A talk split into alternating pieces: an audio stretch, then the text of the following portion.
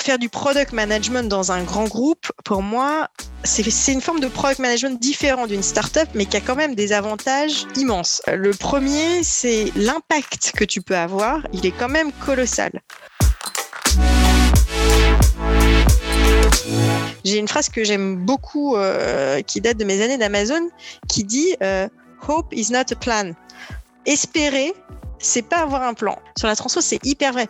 Décréter qu'on veut être plus customer centric, décréter qu'on veut être plus agile, bah, c'est bien pour donner l'impulsion initiale, mais ça en fait pas un plan. Donc, c'est quoi les actions que tu mets en place, c'est quoi les mécanismes, c'est quoi les choses que tu vas changer, c'est quoi le rythme, le calendrier? Et je pense qu'en fait, beaucoup de boîtes se plantent sur cette partie, en fait, sur l'exécution. Et j'ai envie de dire, la, vision, c'est presque la partie la plus facile et la plus sympa. Hein. Hello à tous et bienvenue sur Product Squad, le podcast et la communauté des product managers. Je suis Axel Souria et ensemble, nous découvrons une semaine sur deux avec mes invités l'univers produit. On découvre à travers leur parcours et témoignages les clés pour mieux comprendre le métier de PM, ce qui fait un bon PM et la réussite d'un produit.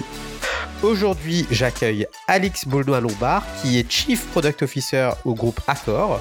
Alix, tout d'abord, merci de prendre le temps de nous partager ton parcours, ton expérience de Product Manager sur Product Squad. Comment ça va? Très bien, bah merci à toi euh, de m'accueillir. Je suis vraiment flattée et honorée de cette invitation. Écoute, euh, ça faisait un petit moment qu'on voulait avoir ce petit échange. Je pense que euh, pas mal de personnes vont trouver ça intéressant, notamment de, de par le sujet qu'on a décidé d'aborder aujourd'hui. Mais avant de se lancer et d'aller un petit peu dans, dans le détail, est-ce que tu nous en dis un petit peu plus sur toi? Tu es originaire d'où? Quelles sont tes passions? Bien sûr.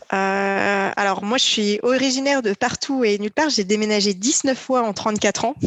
Donc c'est difficile pour moi de te dire exactement d'où je viens géographiquement, euh, même si je suis née à Perpignan dans le sud de la France et j'ai habité à peu près sur les cinq continents entre-temps. Euh, du coup, sans grande surprise, mes passions dans la vie, c'est le voyage. D'ailleurs, c'est pas pour rien que je suis aujourd'hui euh, dans le groupe Accor. Le voyage, euh, découvrir des nouvelles personnes, des nouveaux horizons, des nouvelles cultures, c'est vraiment un, quelque chose que je faisais beaucoup avant le Covid et j'espère bientôt refaire euh, après. Ouais. Et après, je suis, je suis une grande passionnée de littérature business, d'entrepreneuriat. Voilà, c'est des sujets qui me passionnent, sur lesquels je lis beaucoup, je rencontre beaucoup de gens. Euh, c'est, je trouve ça extrêmement enrichissant et j'y passe beaucoup de temps. Et enfin, bah, j'ai, j'ai trois enfants et un super mari, donc ça aussi, ça prend du temps et c'est une passion personnelle, bien entendu. Ouais, la famille avant tout, n'est-ce pas? C'est ça, et les amis aussi, bien sûr. Les amis, ok, super. Bon, bah, c'est top tout ça. Et euh, tu as fait quoi comme parcours euh, pour éventuellement être CPO chez Accor. Alors moi, j'ai un peu de manière classique, je suis diplômée d'HEC en 2008 à l'époque, euh, product management, la tech, c'était encore balbutiant hein, dans les écoles de commerce. Après ça, j'ai fait pas mal d'années de conseils, mais surtout, euh, euh, ce qui m'a permis d'arriver là où j'en suis aujourd'hui, c'est que j'ai fait huit ans chez Amazon, dont un peu plus de la moitié au siège aux États-Unis, avec des rôles assez diverses, mais donc plusieurs fois dans le product management et dans l'innovation. et donc c'est comme ça qu'aujourd'hui j'en suis arrivée à avoir ce rôle de CPO dans un groupe qui n'est pas natif de la tech, mais néanmoins passionnant comme accord. D'ailleurs, ces cinq années passées au siège d'Amazon, c'était notamment sur du produit, c'est ça? Oui, alors Amazon, c'est une entreprise qui a une euh, culture où vous changez de rôle tous les deux à trois ans. Donc en huit ans, j'ai fait quatre rôles différents, dont deux très produits, très tech, très inno, et deux euh, très très business avec des gestions de très gros PNL commerciaux, de la négociation. Donc euh, il y a eu un peu de tout et c'est d'ailleurs quelque chose d'assez unique dans l'ADN de cette boîte, c'est la capacité d'envoyer les gens sur des sujets, des fonctions qu'ils n'ont jamais touché avant et de leur donner leur chance et euh, de les faire monter en compétences et en expérience de cette façon-là. C'était quoi euh, ta partie, on va dire, euh, la partie préférée chez Amazon? J'ai du, du mal à choisir, mais en fait, il y en a deux. Voilà, c'est une question difficile hein, de choisir, mais il, y en a. Et je, je, je, vais en citer, je vais en retenir euh, deux. La première, c'est mon premier rôle chez Amazon. Euh, J'étais dans la, la, direction des produits de grande consommation. Donc, faut se remettre en 2011. Euh, L'e-commerce, bon, c'était aux États-Unis, donc plus, plus avancé qu'en Europe, mais à l'époque, Amazon, c'était surtout un retailer qui faisait euh, des livres et des produits d'électronique et de la maison. Ouais. Et donc, les produits de grande consommation, on était encore vraiment au, début, y compris pour une boîte comme Amazon. Et donc, j'ai eu la chance de gérer l'équipe de product management et d'innovation de, de, cette, euh, de cette euh, direction. Et donc c'était une époque hyper intéressante puisque fallait en fait réinventer beaucoup de choses sur l'expérience client, sur tous les systèmes de pricing, de logistique, etc. On n'achète pas, euh, on fait pas ses courses pour la semaine sur Amazon de la même façon qu'on va euh, chercher un livre. Euh, on price pas les produits euh, des crèmes à la vanille de la même façon qu'on va pricer un ordinateur. Donc, il y avait énormément de choses à faire technologiquement, à inventer. Et c'est un moment particulièrement marquant dans ma carrière parce que ça a été une phase de très grosse innovation. C'est là où on a lancé Prime Now, on a lancé le bouton Dash, je sais pas si tu connais, mais qui était aussi une innovation à l'époque. Donc le, bouton que, le bouton que tu appuies quand tu n'as plus de PQ. Exactement, je, vois que je vois que tu l'as bien pratiqué. Et donc, tu vois, c'était, voilà, je pense qu'en deux ans dans ce rôle, euh, on a dû sortir euh, plusieurs dizaines de grosses innovations, certaines qui ont fait le tour de la planète depuis. Et euh, donc, forcément, il y a une vraie fierté et je pense que j'ai beaucoup de mon ADN professionnel vient de cette année. Et après, le deuxième, et ça, on pourra aussi faire le lien avec Accor, mais c'est mon dernier rôle chez Amazon où j'ai mené euh, une très, très grosse transformation organisationnelle, technologique et humaine. Là aussi, c'était, c'était hyper intéressant parce que faire de la transformation dans un groupe comme Amazon, c'est forcément marquant euh, et euh, ça me sert triplement aujourd'hui dans mon rôle où je suis encore une fois sur un rôle de transformation dans un groupe avec un ADN différent et on est dans une phase où je crois que les entreprises pour survivre ont besoin de toujours se transformer, se réinventer. Donc, ce dernier rôle m'a particulièrement appris sur euh, cette notion de transfo et m'a beaucoup enrichi personnellement. Ce qui nous amène du coup euh, à ce fameux sujet euh, dont on voulait parler aujourd'hui, qui est autour justement de cette question de la transformation dans les grands groupes. Ça, ça peut faire polémique, je vais dire, d'aborder le sujet comme ça, mais est-ce que la transformation digitale c'est vraiment du product management Je ne sais pas si c'est polémique de poser cette question. Je pense que le mot transformation, il est, très galvaudé. Hein. Il y a beaucoup de boîtes qui veulent se transformer, notamment digitalement. Et euh, il y a peu qui, qui l'exécutent et qui y arrivent euh, parfaitement. Moi, je crois que le product management, c'est un des outils, un des catalyseurs d'une bonne transformation digitale. Donc, c'est pas synonyme, mais c'est un enabler de cette transformation.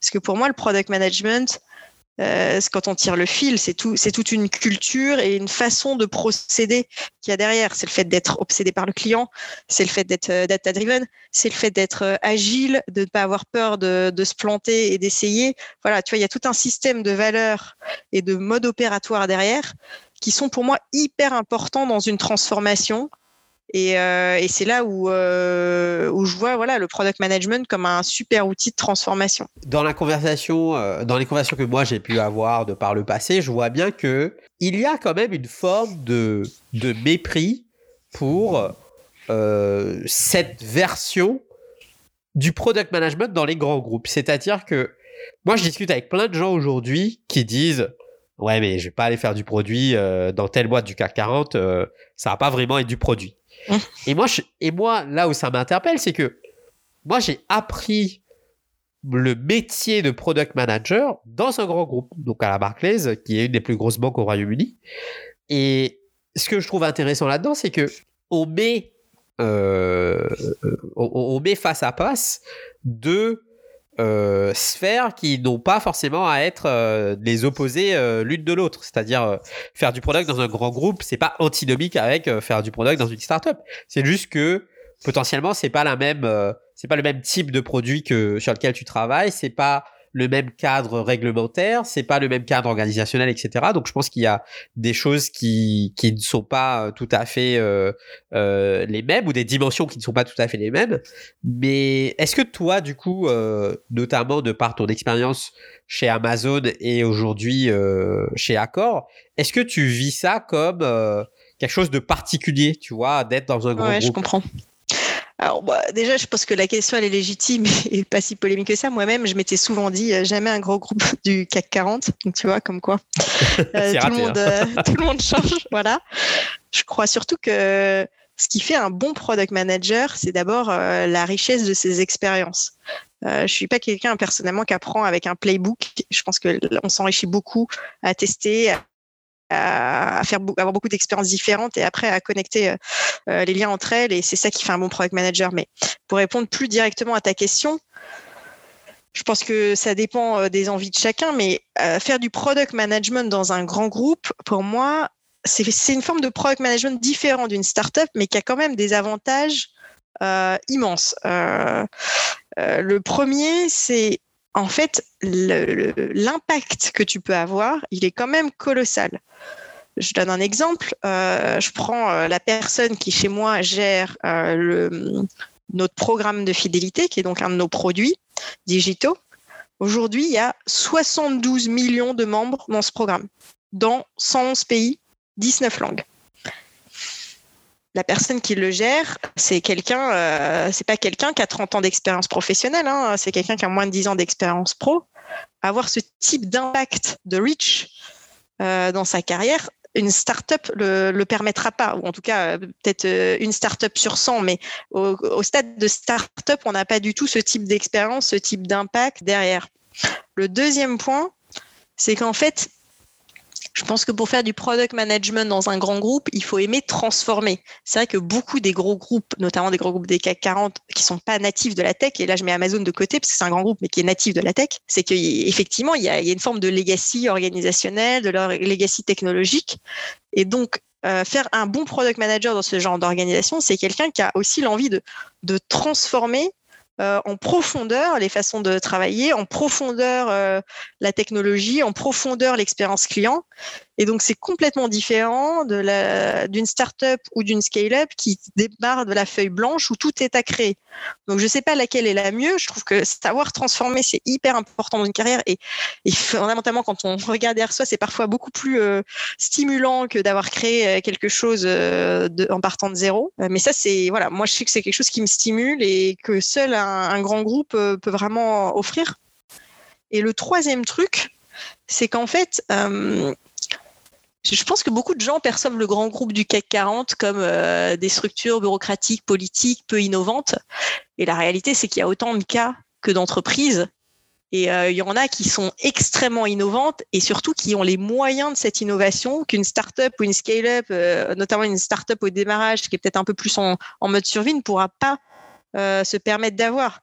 Et Accor, typiquement, a cet ADN d'innovation. Et euh, du coup, il y a des moyens colossaux qui sont mis derrière des choses euh, vraiment innovantes et sur lesquelles c'est hyper sympa de travailler. Je donne un exemple.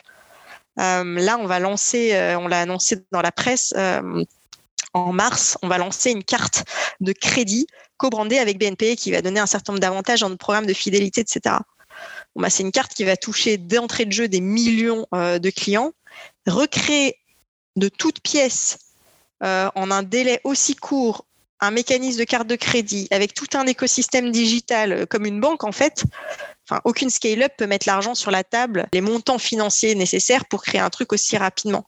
Donc euh, la possibilité d'innover, sous réserve que la culture d'entreprise le soit, elle est aussi phénoménale. Donc voilà, moi je n'oppose pas les deux en fait. Je pense qu'il y a des avantages des deux côtés. C'est une autre forme de product management et les deux s'enrichissent mutuellement et c'est parfois bien euh, de faire des, passerelles entre les deux mondes. Euh, je reviens sur ton premier point où tu parles de, de reach notamment et de moyens, notamment des moyens financiers. Quand tu es dans un cadre comme euh, celui-là, donc un cadre qui t'offre du reach et potentiellement du budget, en contrepartie, il y a aussi une certaine rigueur à respecter. Et, je pense que cette rigueur dans, la façon dont tu fais du product management, ça, t'aide, en fait, ça te donne des, des armes pour, euh, entre guillemets, bien faire du produit, quel que soit le contexte où tu te trouves après. C'est un peu, euh, il y a un peu un côté de, euh, si tu as fait du produit dans un grand groupe, ben, c'est beaucoup plus simple peut-être de faire du produit dans une startup après. Alors je sais pas si c'est plus simple, c'est des skills un peu différents, mais en tout cas c'est clair que je suis d'accord avec ce que tu dis, hein, ça demande une, rigueur et une excellence dans ce qu'on fait qui est, qui est, importante. Enfin, tu vois, je donne un exemple, mais quand j'étais chez Amazon, à un moment, j'ai géré du coup toute la partie algorithme de pricing.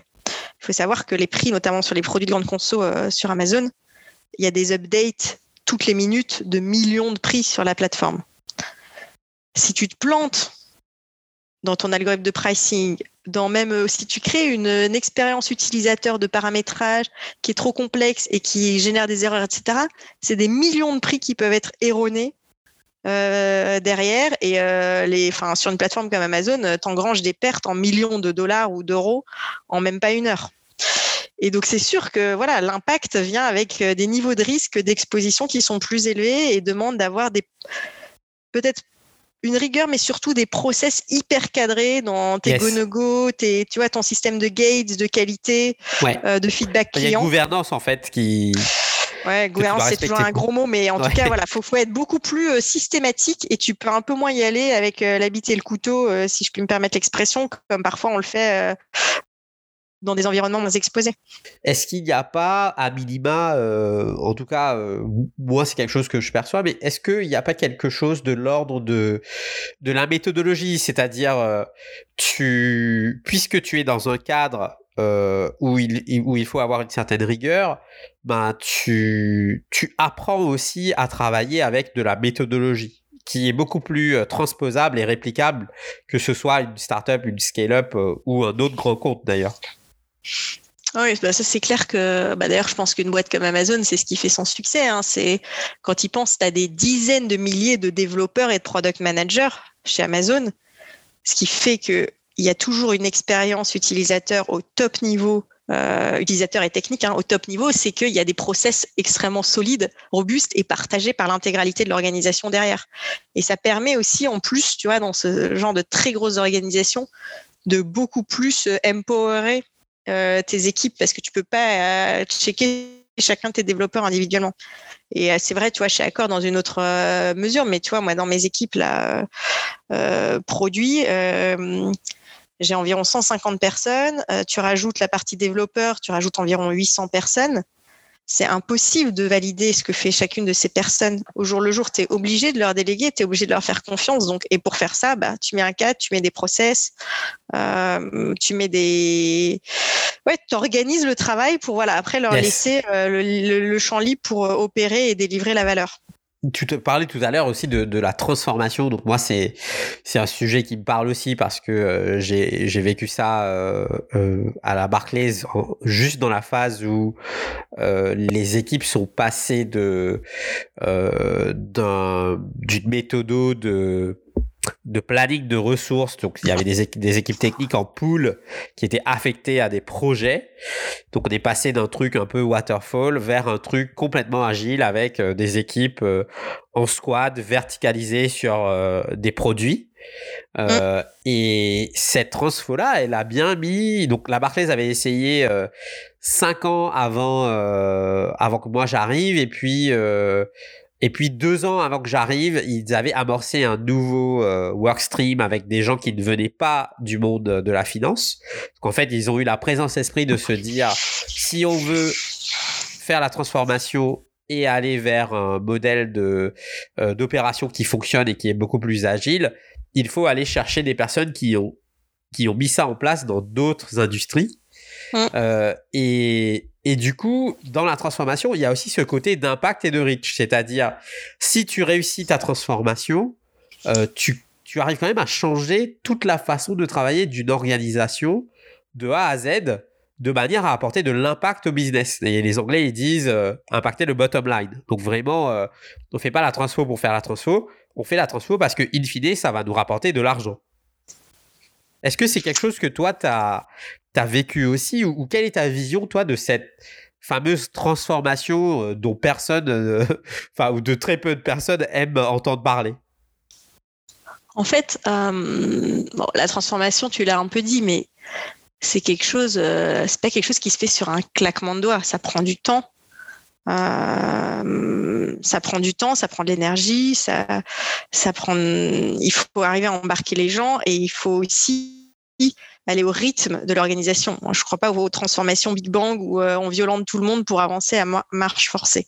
Et je le dis d'autant plus que j'ai fait de la transfo chez Accor là maintenant, mais j'en ai fait encore une fois chez Amazon et bien que ce soit une des boîtes les plus agiles que je connaisse, qui se remettent le plus en question, permanente, euh, hyper processée, bah, la transfo, elle a pris quand même aussi du temps.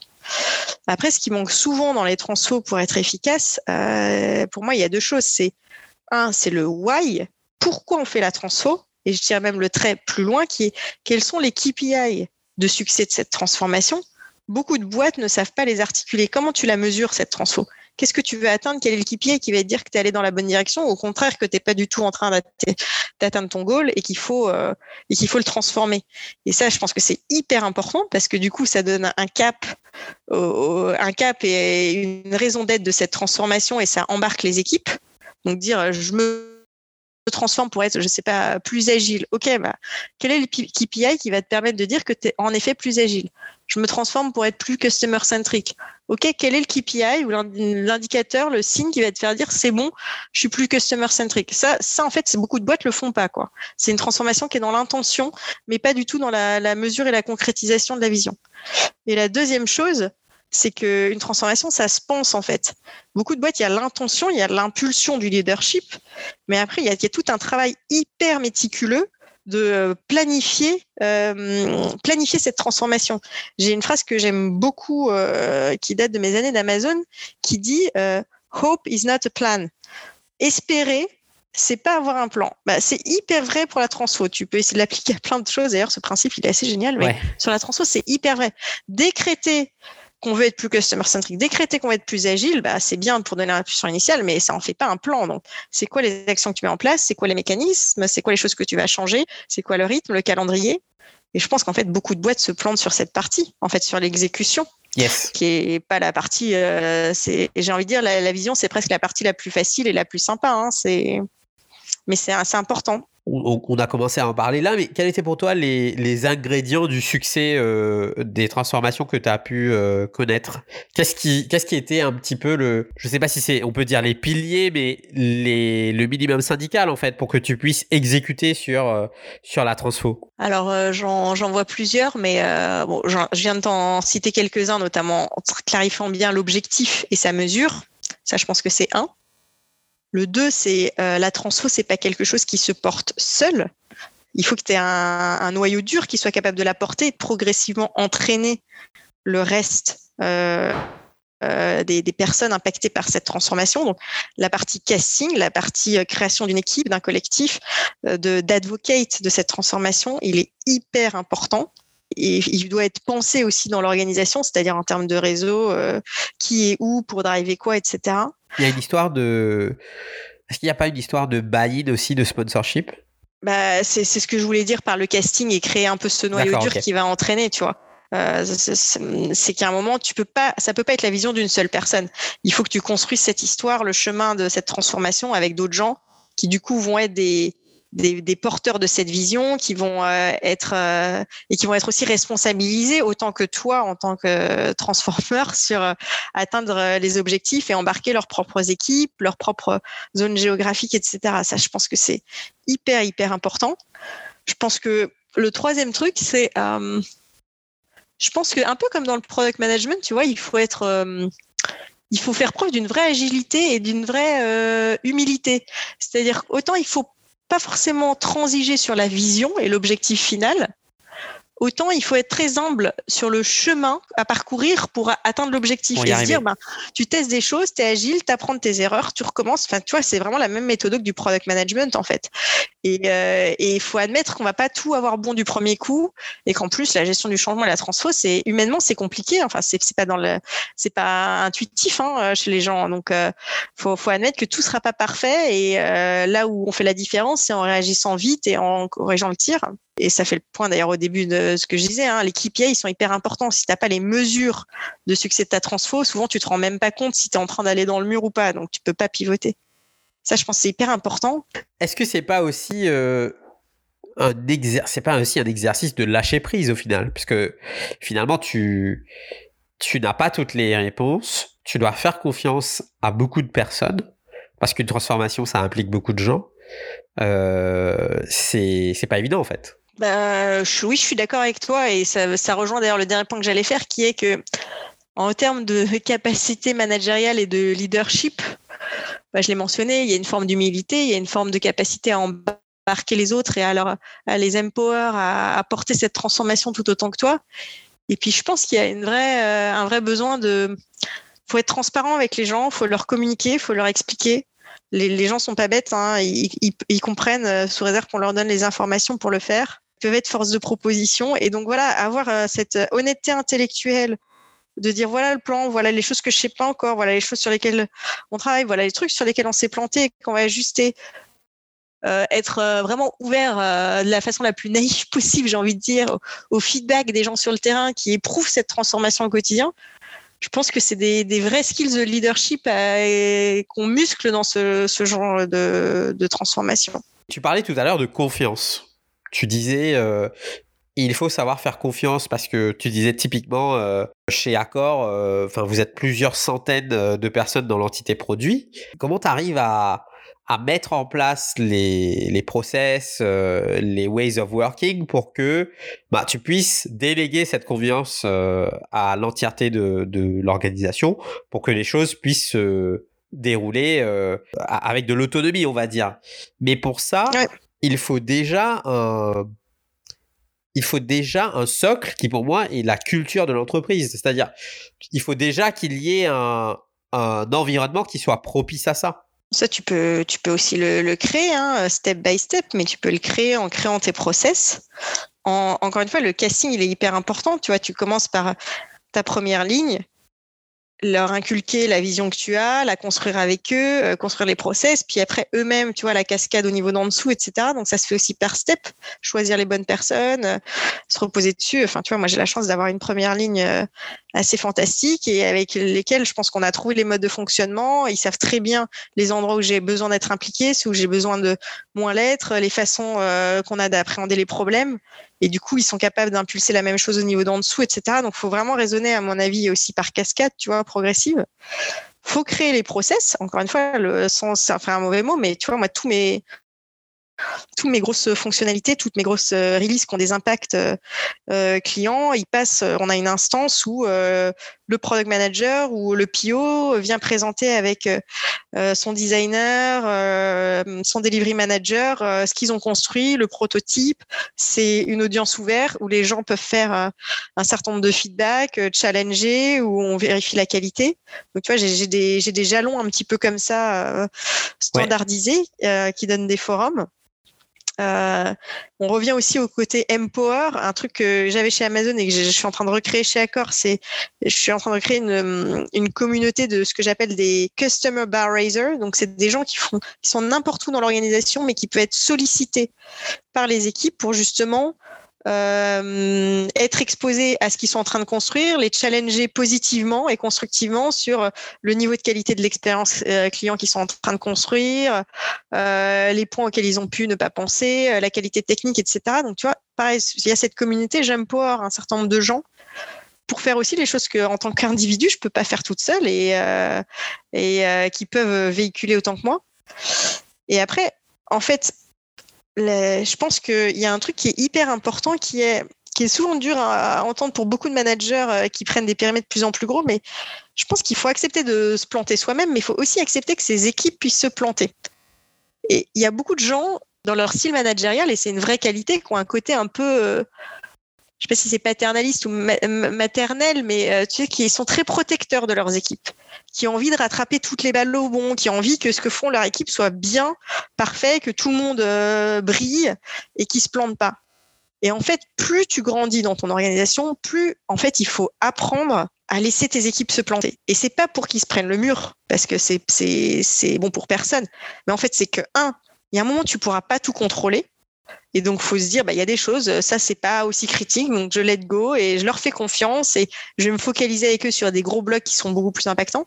Et aussi parce que, comme nous-mêmes, en fait, ces équipes, elles se forment sur les erreurs qu'elles font, elles aussi. Donc, si tu leur laisses jamais l'opportunité d'être un peu plus exposés et de se planter, bah, ils apprennent pas aussi vite qu'ils pourraient. Donc, de manière très bienveillante, je crois qu'il faut vraiment aussi laisser les équipes se planter de temps en temps, ou en tout cas faire le truc à leur sauce, et donc prendre le risque de se planter, et pas essayer de tout rattraper au vol en permanence. Donc je reviens un petit peu à ce que je disais tout à l'heure sur le lâcher prise, c'est-à-dire euh, le let go, c'est pas simple, et je pense que une fois que tu as compris en quoi ça pouvait être un catalyseur pour ton équipe et un, catalyseur de croissance, c'est-à-dire faire que les gens puissent grandir dans leur rôle et dans leur périmètre respectif et puis dans leur pratique de leur métier.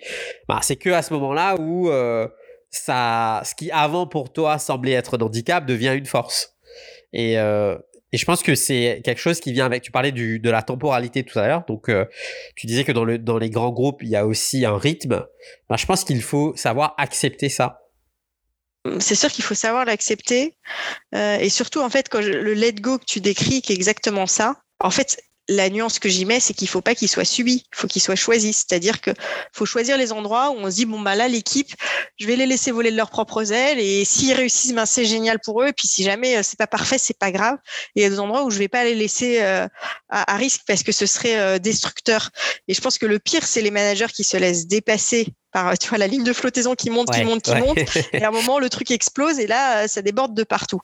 Et donc c'est plutôt là où je dis il faut vraiment être euh, proactif dans ce que tu let go et pas euh, que ce soit un let go subi par euh, parce que tu es toi-même débordé quoi. Qu'est-ce qui qu'est-ce qui toi t'a attiré chez le chez le groupe Accor? Comment se fait cette rencontre? Déjà tu étais aux États-Unis chez Amazon, tu es rentré en France sur un poste toujours chez Amazon si je me trompe pas, c'est ça? C'est ça, c'est ça. Et comment se fait cette transition là pour le groupe Accor? Et tu te dis quoi? Qu'est-ce qui t'attire chez Accor? Qu'est-ce que tu te dis que tu vas pouvoir réaliser dans ce groupe? Bon, chacun choisit ses jobs comme il le souhaite mais moi, je sais que je suis quelqu'un qui raisonne beaucoup à l'instinct, à, la passion, et euh, tu l'auras peut-être compris par mon introduction, mais je suis quelqu'un qui a énormément la bougeotte, qui a besoin d'avoir de l'impact, euh, euh, de voir des choses nouvelles en permanence. Et, et quand le groupe Accor m'a approché, il y avait ce formidable enjeu de transformation du groupe.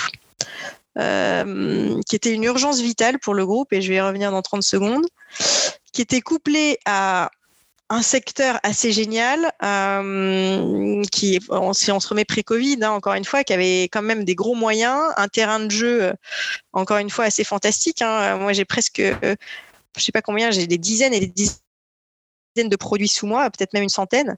Donc, tu vois, en termes de terrain de jeu pour s'amuser, tu as, voilà, as, beaucoup, euh, beaucoup de produits, euh, beaucoup d'enjeux, tu as des moyens, et puis tu es, dans une phase de transformation où euh, tu as vraiment la, possibilité d'avoir un impact.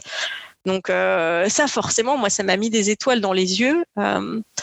et tu combines ça avec bah, des leaders qui étaient à la fois charismatiques, mais qui avaient une un vrai côté visionnaire et une vraie envie de transformer. Et donc là, tu te dis, bah, c'est exactement ce qu'il me faut, tu vois. C'est, je vais pouvoir transformer, je vais pouvoir avoir de l'impact euh, à très grosse échelle euh, sur une industrie sympa qui est plutôt à la traîne. Donc euh, il y, a, vraiment des choses à faire. Ah, ça, voilà, moi, le deal, il était assez, assez clair et assez, assez évident pour moi. Tu te dis que tu vas apprendre des choses aussi? Plein, plein. Tu en apprends sur toi-même déjà, parce qu'encore une fois, pour moi, c'était la première fois que je travaillais dans un grand groupe français. Je l'avais fait comme consultant, mais c'est pas pareil d'être consultant qu'en interne. Euh, autant j'avais fait du product management chez, euh, chez Amazon, mais encore une fois, faire du product management dans une boîte native de la tech, et en plus comme Amazon qui est hyper structurée et hyper bonne, j'ai presque envie de dire c'est facile. Euh, c'est vraiment facile en fait. Tu es porté par le flow. Donc là, tu sais que tu vas, tu vas appréhender des, des problématiques beaucoup, beaucoup plus complexes et où en plus beaucoup repose sur tes épaules puisque c'est pas des boîtes qui sont natives de la tech. Donc tu vas pas avoir euh, tu vois moi au Comex il y a personne euh, qui est là pour me dire euh, ce qu'il faut faire sur mon job tu vois. C'est pas le cœur de métier de la boîte. Donc ça c'est sûr que que t'apprends t'apprends sur sur toi-même t'apprends à faire une autre forme de, product management. Tu le fais dans un secteur que tu connais pas enfin entre le retail et l'hôtellerie. Bon il y a, y a, des sites internet hein, pour vendre des chambres comme un peu on peut vendre des bouquins sur Amazon, mais c'est à peu près le seul parallèle que tu peux faire en termes de produits. Donc, tu apprends plein, plein de choses. Euh, et c'est là où il faut, je reviens à, l'humilité, à hum, la méthode. C'est à la fois, il faut être humble sur le fait de dire que tu vas pas tout savoir dès le début, qu'il va falloir te reposer sur des équipes qui ont d'autres skills que les tiennes, qui seront complémentaires. Euh, et euh, par contre, que tu peux leur apporter une méthode, que tu peux leur apporter, tu sais ce que best in class peut être, et donc tu peux leur euh, les aider à tirer le bateau dans la bonne direction. Ouais. Tu peux leur apporter cet œil neuf et ce, ce, challenge, encore une fois bienveillant, mais qui fait que les choses vont bouger et que tu vas réussir à transformer et à faire des steps. donc ouais, c'est hyper enrichissant comme expérience. Ouais. Et je me dis aussi que il y a... Euh, est-ce que sur, quand tu arrives sur des postes comme ça, c'est-à-dire euh, euh, plutôt du leadership où tu vas en plus être partie prenante d'une très grosse transformation, est-ce qu'il n'y a pas aussi, tu parlais des, leaders visionnaires tout, tout à l'heure, est-ce qu'il n'y a pas ce, et tu parlais de noyau en parlant de la transformation, est-ce qu'il n'y a pas aussi ce besoin d'identifier déjà avant même d'arriver que tu vas, entre guillemets, avoir des partenaires et, et une équipe de leadership qui, tu vois, qui est d'un certain calibre parce que derrière, il va falloir, il va falloir dérouler cette transformation qui potentiellement va prendre du temps, va engager beaucoup d'efforts, euh, qui par moments peut être complexe. Il y a dû avoir ces signaux que, que tu as essayé d'identifier chez les personnes autres que toi dans le leadership qui euh, ont dû te séduire ou te montrer que ben il y avait une certaine expertise ou une connaissance métier ou euh, euh, enfin si on revient deux secondes sur la transformation du groupe Accor c'est plus qu'une transformation digitale déjà. Ouais. Pour te remettre un peu comme contexte le groupe ça fait à peu près deux ans qu'on est passé dans un modèle qu'on appelle asset light c'est-à-dire qu'au lieu d'être propriétaire d'hôtels qu'on opère on a revendu nos biens immobiliers et maintenant on est euh, on n'est plus propriétaire des hôtels en fait. Parce que euh, tu as des, hôteliers qui nous payent pour utiliser nos marques. On en a 49, je crois, maintenant dans le groupe, qui payent pour utiliser nos marques et pour avoir à disposition un certain nombre de services, dont la plupart sont des services digitaux. Le programme de fidélité, la distribution de l'inventaire euh, sur des, des sites, etc. Et donc, la transformation du groupe, déjà, elle va bien au-delà de cette transformation digitale. Et donc, euh, c'était important d'avoir des gens qui seront euh, des piliers de cette transfo un peu partout dans le groupe. Si tu penses, encore une fois, on passe d'un groupe qui, qui avait des dizaines de milliers d'employés pour opérer, enfin, tu vois, des femmes de chambre, des réceptionnistes, etc., à un groupe qui vend des marques, euh, qui vend un peu de services parce qu'on continue d'opérer des hôtels pour des propriétaires immobiliers, mais c'est une minorité d'hôtels. Et surtout, encore une fois, qui vend du digital, hein, qui vend euh, des outils pour opérer ton hôtel, des outils pour vendre, des outils pour pricer, etc. Et donc la transformation, elle, est, elle est monumentale. Après, ce qu'il faut savoir, je crois qu'il y a un modèle qui est développé, qui a été développé par Bain euh, là-dessus, mais euh, qui explique que dans toute transformation, tu vas avoir trois typologies de personnes au démarrage. Tu vas avoir des gens qui sont très moteurs, qui ont une envie de changement, soit parce que c'est dans leur personnalité, tu vois, d'aimer le mouvement, euh, etc., soit parce qu'ils sont intimement convaincus par la direction que tu veux les emmener, soit parce qu'ils sont pas convaincus par là où euh, la situation actuelle et donc sont en recherche d'un optimal. En tout cas, tu vas avoir un premier groupe de personnes qui vont être euh, très porteurs et très moteurs. Tu vas avoir à l'opposé un autre groupe de personnes qui vont plutôt être des détracteurs. Pareil pour plein de formes de raisons. Des gens qui sont là depuis longtemps et euh, bah, pour qui c'est compliqué hein, de changer quand ça fait 20 ans que tu fais les choses d'une certaine façon, c'est pas évident. Des gens qui croient pas à la vision où tu veux les emmener, qui ne comprennent pas l'impératif de changement, euh, ou euh, parfois bah, c'est pas dans leur intérêt que ça change. Enfin, il y a plein de raisons, mais tu vas avoir des détracteurs. Puis au milieu, tu vas avoir toute une série de gens qui sont un peu, euh, j'aime pas le terme de ventre mou, mais tu vois, qui sont un peu in between, qui vont pas être moteurs, qui vont pas forcément être détracteurs, mais du coup, qu'il va falloir réussir à faire pivoter positivement, sinon en fait, tu vas avoir une espèce d'inertie. Oui. centrale et la machine va pas bouger, ou potentiellement ils peuvent se faire entraîner par effet de contagion par des détracteurs, tu vois, ou par des moteurs. Et donc tout ton enjeu. ça fait penser à des indécis euh, dans une élection. Ouais, mais c'est ça, c'est, un bon parallèle, je trouve, d'ailleurs, ce que tu fais. Mais voilà, un peu naturellement, tu vas retrouver ces trois groupes. Je sais pas si c'est du un tiers, un tiers, un tiers. Euh, ça, les théories varient, mais tu vas retrouver ces trois groupes. Et donc, tout ton enjeu en termes de transformation humaine, c'est de faire grossir ton pool de gens qui sont moteurs, d'utiliser ces gens qui sont moteurs pour aller euh, tirer les gens qui sont indécis, les entraîner euh, les épauler, les, former, les accompagner, etc. Et par contre, euh, ton pôle de détracteur le faire diminuer euh, de plus en plus, soit en donnant des portes de sortie à ces personnes-là, soit en les mettant dans un autre rôle, soit en les aidant à embarquer avec le projet. Enfin, il bon, y, y, a, pas mal d'options différentes. Hein. Faut pas penser qu'on peut pivoter tous les détracteurs, mais en tout cas, voilà, faut réduire et réduire ce pool. Et quant à la masse critique, du coup, de gens qui sont moteurs ou d'indécis qui suivent les moteurs, c'est là où tu commences à voir bouger les choses. Et donc, ça fait, paraît un peu théorique, mais en fait, c'est hyper pensé ce modèle et c'est là où pour revenir à ta question, le côté euh, entraîner les gens, créer ces, piliers un peu à gauche à droite, il va être hyper important pour créer ce mouvement. Et ce que, ce que tu décris pour moi aussi, c'est une forme de product management at scale. C'est-à-dire, euh, tu dois tout penser, enfin, peut-être pas tout anticiper, mais tu dois avoir un peu de, de capacité d'anticipation euh, j'imagine.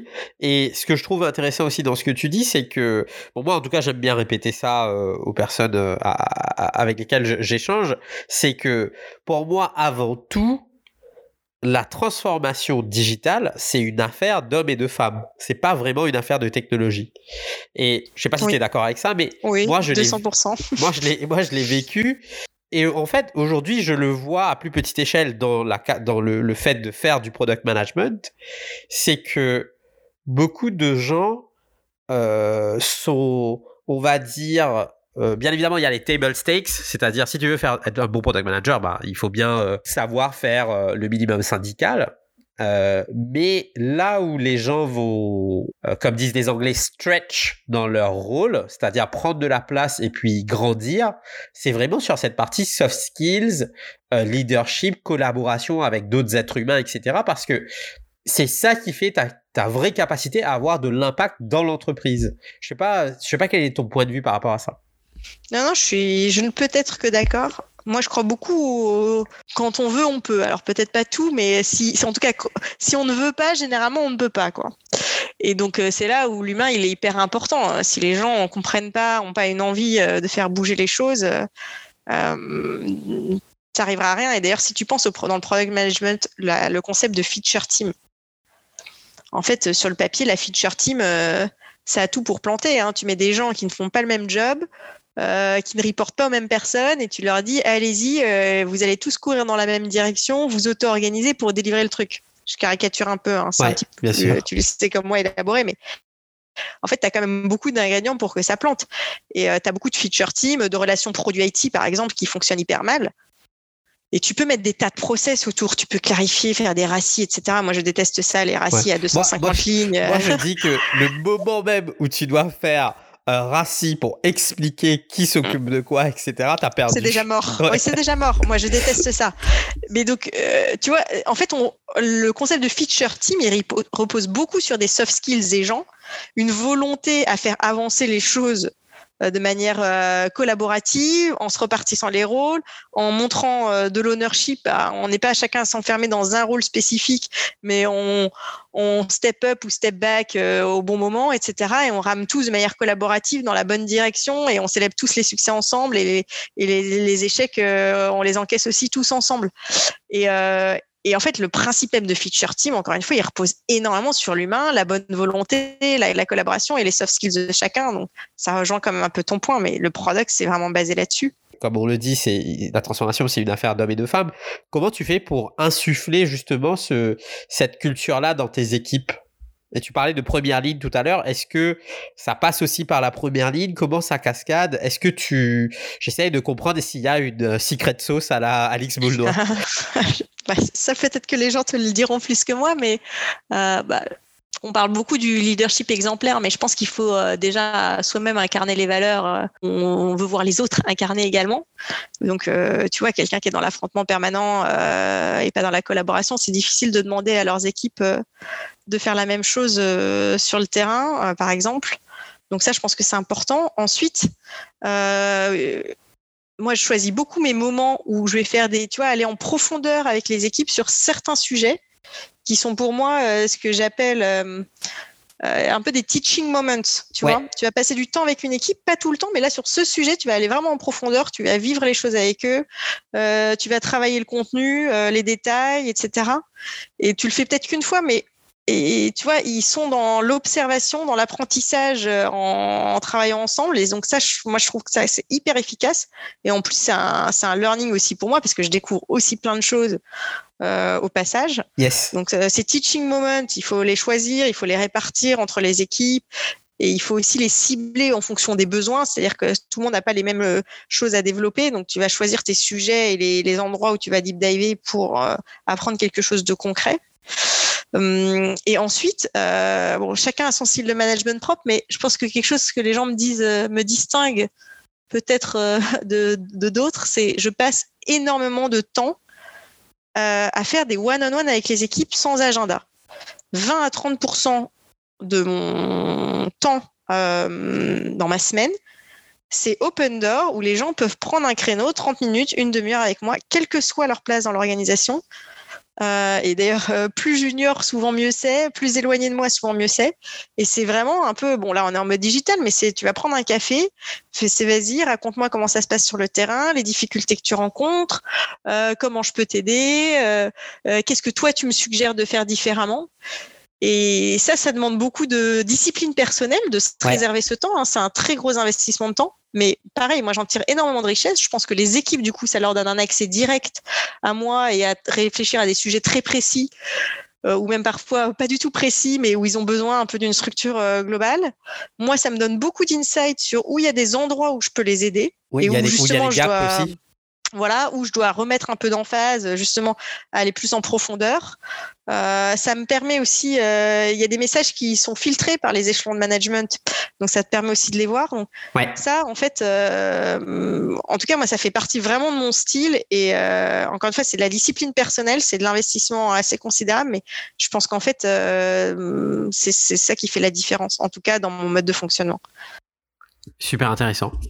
Écoute, c'était vraiment top d'avoir un petit peu le, le, je veux dire le, le comment disent les Anglais déjà, behind the curtains, donc euh, voir un petit peu comment les choses se passent backstage euh, dans l'entité produit euh, du groupe Accor. C'était super intéressant de aussi de voir comment tu arrives à non seulement amorcer, mais comment tu t'y prends pour embarquer les gens et puis vraiment accepter cette histoire de lâcher prise qui pour moi est tellement tellement important euh, et qui, qui devient une force en fait. Je pense que beaucoup de euh, beaucoup de dirigeants aujourd'hui ou des même des, des head of product, euh, VP of product, CPO, etc.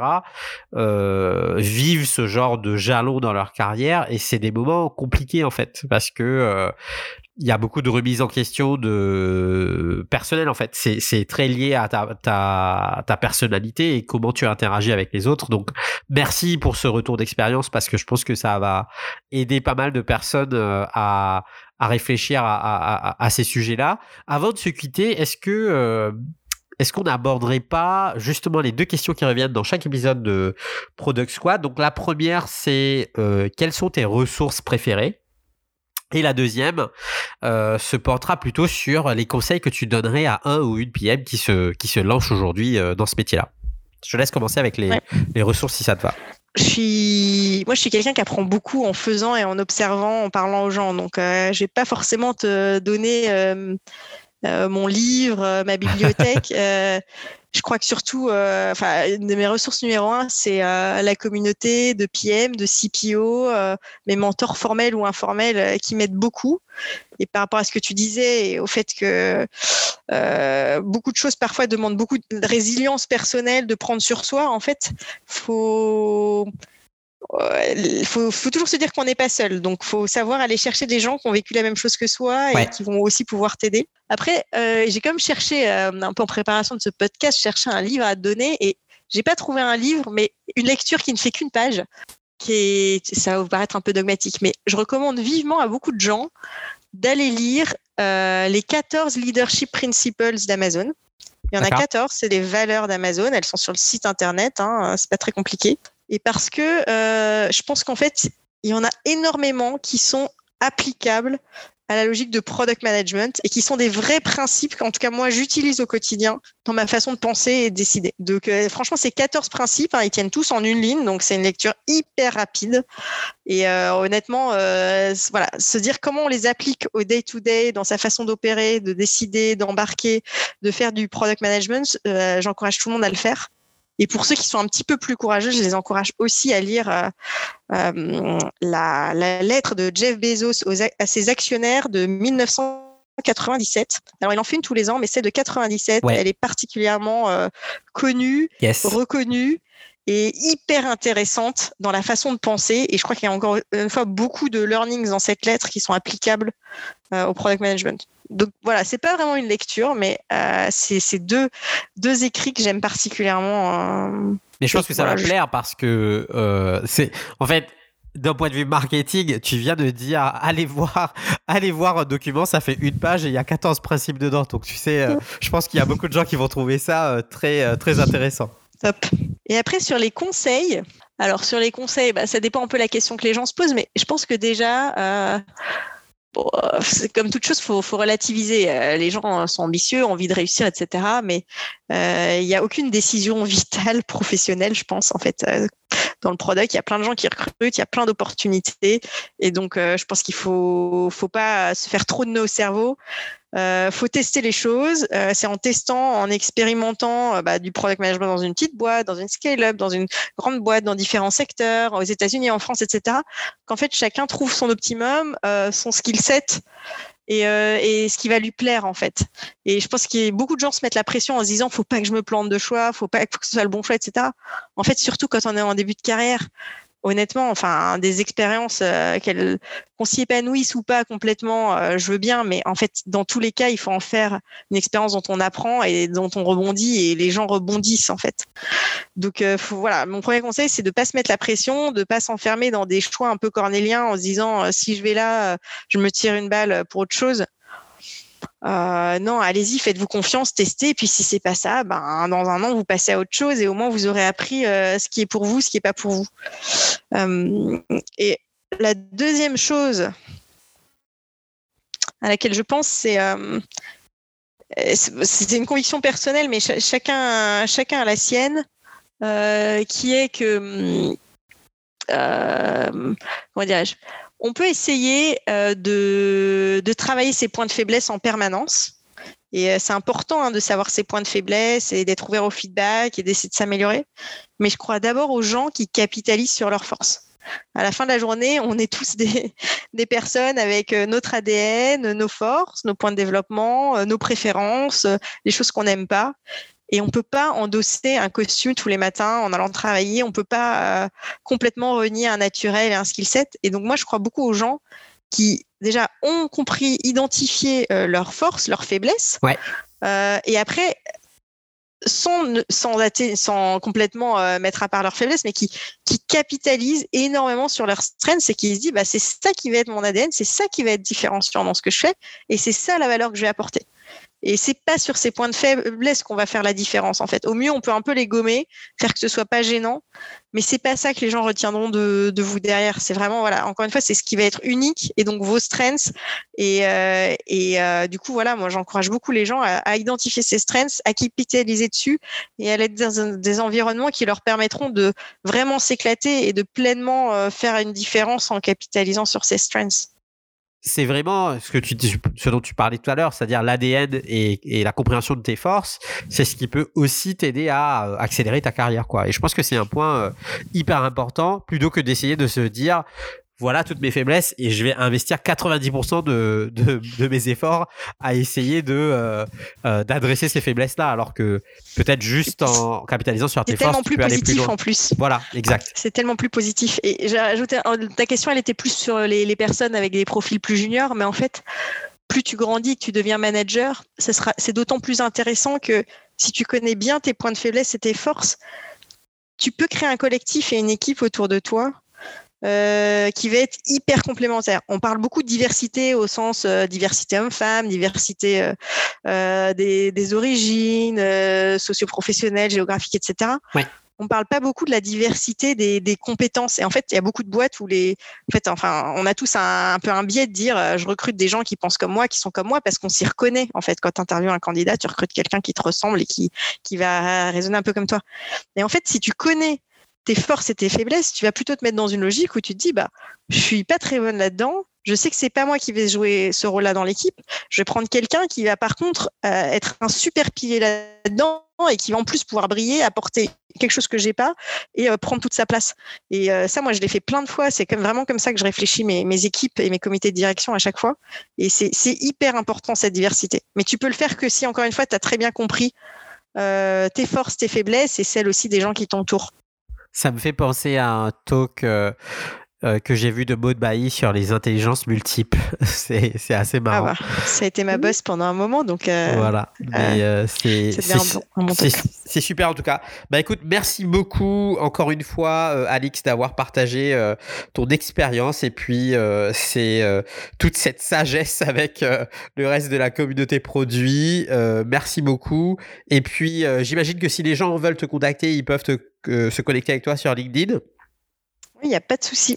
Ok, top. Et puis, euh, je te souhaite une très belle continuation euh, chez Accor et puis euh, beaucoup de, courage avec ben, toute cette transformation digitale qui, qui n'est pas terminée, je pense. Et puis, peut-être à une prochaine sur Product Squad.